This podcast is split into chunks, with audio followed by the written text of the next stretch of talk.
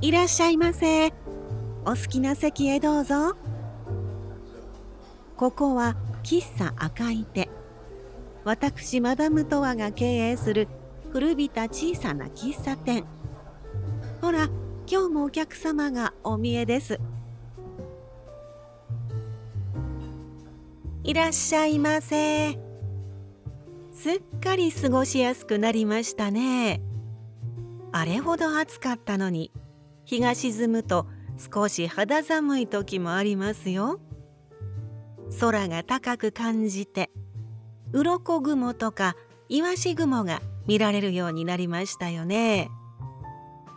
秋分の日が過ぎましたからこれからは夜が長くなっていきますね。秋の夜長何をいたしましょうね。え？このお店でまったりしながら読書でもしたいですって？まあそんな風に思ってくださってとても嬉しいですね。実はねこのお店喫茶赤い手ここらで少しお休みしようかなとも思っていたんですけれどいろいろ考えてもう少しだけ続けてみようかなって決心したところなんですだってね前にもお話ししたかもしれないけれど仕事帰りにふらっと行きつけの喫茶店に立ち寄ってほんのわずかでも自分と向き合う静かな時間を過ごしたいって思ったことないですか？私はずっと思っていたんですよ。ですからそんな場所にしたくてね。この商店街にこの場所にお店を構えたんです。いつどんな時でも時間が経ってもたとえ忘れていたとしてもふと思い出した時にふらっと立ち寄れるそんな喫茶店にしたくてね。ですから秋の夜長にここでまったりと読書がしたいなんて。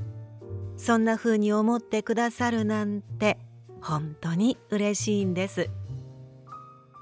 でもねこれからは月に一度の営業になりますよ。ちょっとゆっくりとさせていただいてプチリニューアルしてお待ちしていますからね。その時までどうかお楽しみにね。さてとお客さん今日のご注文は？今日のおすすめ？そうね。お客さんにはいつもごひいきにしていただきましたものね。何がいいかしらね。コーヒー好きなお方だけれど甘いものもかなりお好きでしたよね。それじゃフルーツパフェなんていかがです？リニューアル前に少し華やかに行きましょうか。それになさいますか？はいかしこまりました。私はねまずパフェという五感が好きですよ。華やかでふわっと軽やかな音に感じてね。そもそもパフェというのはフランス語のパルフェ完全なという説がありますね明治26年に開かれた晩餐会でパフェ藤山と記されたメニューが残っているんだそうですがまあそれが日本で最初のパフェだとされているんだそうです。どんなパフェだったんでしょうね？藤山というからにはあの山の形をしていたんでしょうかね今のパフェとはかなり違うものだったのかもしれないわね喫茶店のパフェといえば昔からよく見るのは背の高いパフェグラスにこんもりと盛り付けられた華やかなものね。チョコレートパフェ、バナナパフェ、いちごパフェに抹茶パフェ。一口にパフェといってもいろいろありますけれどどうしてあの背の高いパフェグラスに盛り付けられるようになったのかおそらくこれは私の考えだけれどアイスクリームやフルーツやソースを重ねていく過程で横から層がきれいに見えるからかもしれないわね。あの見た目のカラフルさもパフェの醍醐味の一つですもの。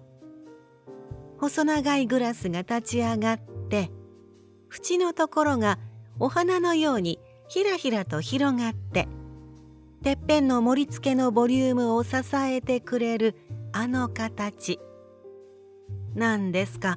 あの形にすっかり心を奪われてヴィンテージもののパフェグラスを収集するマニアの方もたくさんいらっしゃるんだとか。言われてみれば確かに眺めていても楽しげな器ですよね。最近はご自宅でも気軽にパフェを楽しむのにプラスチックでできたパフェグラスもあるそうですよ。プラスチックだと小さなお子さんがいらしてもお家で気軽に使えそうですよね。いつものアイスクリームにちょっとデコレーションして出すと喜ばれるでしょうね。当店のフルーツパフェはもちろんここの商店街から仕入れた新鮮な果物を使っていますよ。りんごをうさぎの形にしてキウイやバナナも飾り付けましょう。それからご当地特産のブルーベリー。フルーツソースにも飾り付けにも使います。この町のブルーベリーは本当に美味しいの。ブルーベリー農園があちこちにありますよ。冷凍しておけばいつでも使えますしね。生クリームをたっぷり添えてさあお待たせいたしましたスラッとしたグラスに華やかに盛り付けたフルーツパフェですこの柄の長いロングスプーンで召し上がれさてどこからスプーンを差し入れようかって悩む楽しさもパフェならではねそれじゃどうぞごゆっくり。